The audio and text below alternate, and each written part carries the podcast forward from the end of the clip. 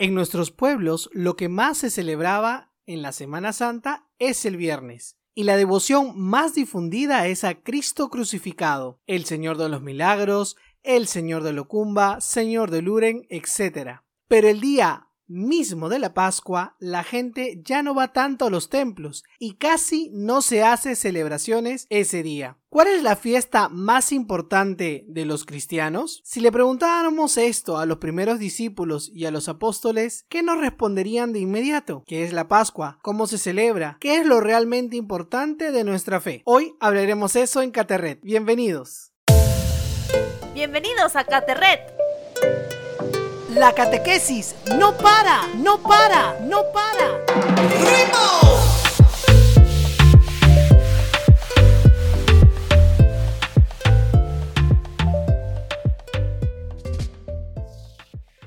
La palabra Pascua viene del idioma hebreo Pesaj y del griego Pascha. La palabra Pascua en español significa paso, salto. Para los judíos, en el pueblo judío anteriores al nacimiento de Cristo, la Pascua era una fiesta de pastores en la que se mataba un cordero para pedir la fecundidad. Después pasó a celebrar la liberación del pueblo judío de la esclavitud de Egipto. En la Pascua de los judíos se celebran y se sigue celebrando en la actualidad el paso, es decir, la Pascua del Mar Rojo del pueblo hebreo hacia la liberación de la esclavitud. Para los cristianos, todos los que creemos que Jesucristo es Dios, celebramos la Pascua con otro contenido. Para los cristianos, es la fiesta más importante de todo el año, ya que en ella celebramos el paso de Jesús de la muerte a la vida. La Pascua para nosotros es la celebración de la resurrección de Jesús. El Señor es nuestra nueva Pascua. La crucifixión era una de las torturas más terribles que ha inventado el ser humano. Después de flagelarlo, el cuerpo del condenado era literalmente clavado al madero por las manos y los pies. Más que por la hemorragia, morían por asfixia, porque no podían apoyarse en los pies y al ceder el peso del cuerpo no les permitía respirar. Los romanos le aplicaban solo a los esclavos y a los rebeldes.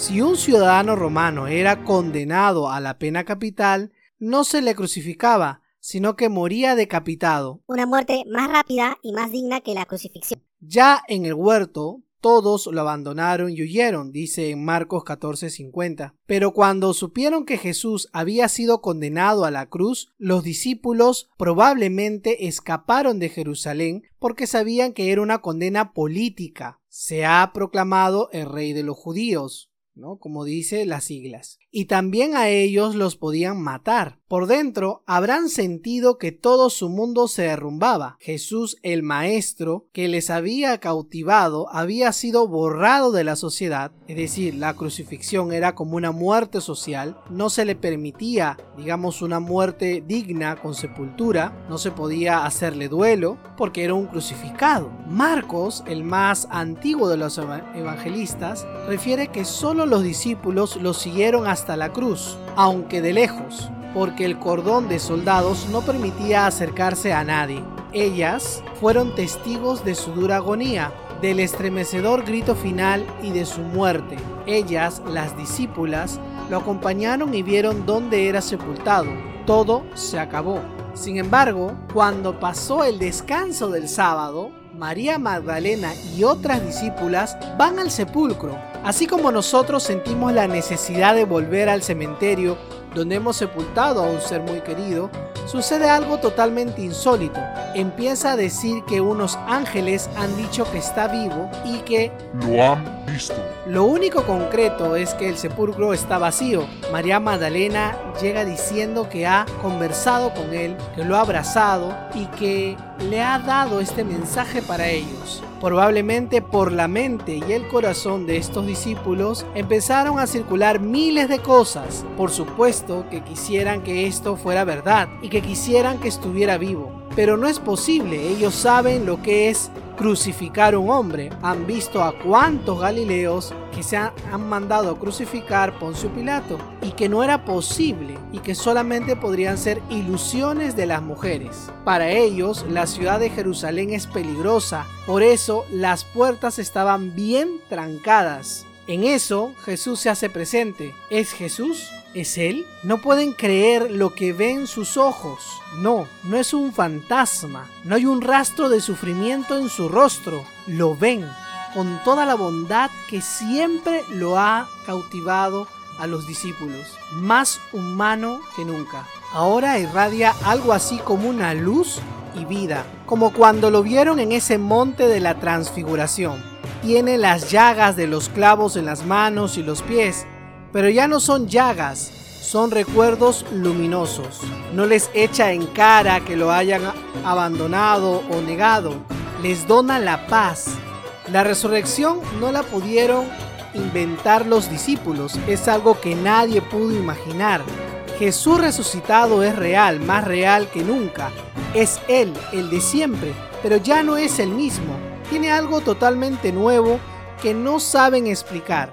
El hecho se impone más fuerte que la duda. El que estaba muerto y de manera tan terrible está ahora vivo, mucho más vivo que nunca. Es el viviente.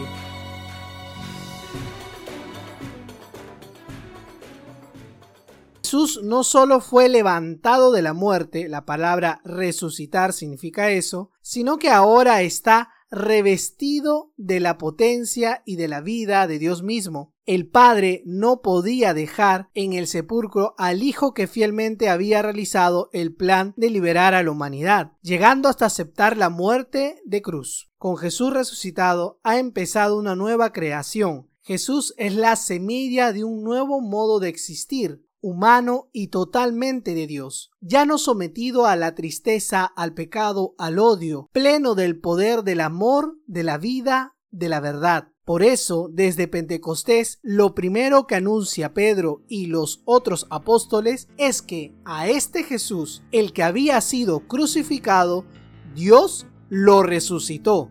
Y de ello somos testigos nosotros. El poder de Dios lo ha exaltado. Pero la buena noticia es que Jesús nos comparte su vida nueva. Ya desde ahora podemos recibir en nuestra existencia su poder de bien, la capacidad de amar, de perdonar, de transfigurar nuestra vida y nuestro alrededor. Esto empieza como una semilla en el bautismo que nos sumerge en el misterio de su Pascua, pero esa vida debe de ir creciendo y apoderándose de todo nuestro ser.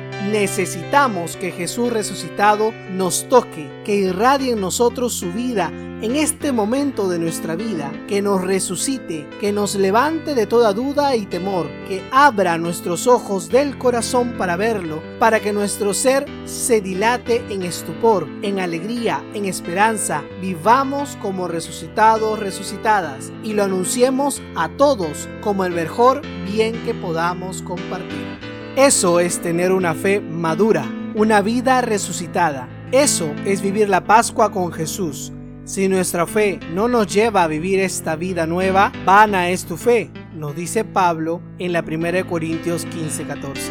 Nosotros ahora somos los creyentes post-pascuales. Creemos en Jesús muerto y resucitado, presente de manera misteriosa, pero potente en el mundo y en nuestra vida. La vida del cristiano es un camino con Jesucristo. Con Él ya no hay que decir que estamos solos. Cada situación, feliz o triste, la vivimos a su luz, con su fuerza y por supuesto de su mano. Que Dios los bendiga.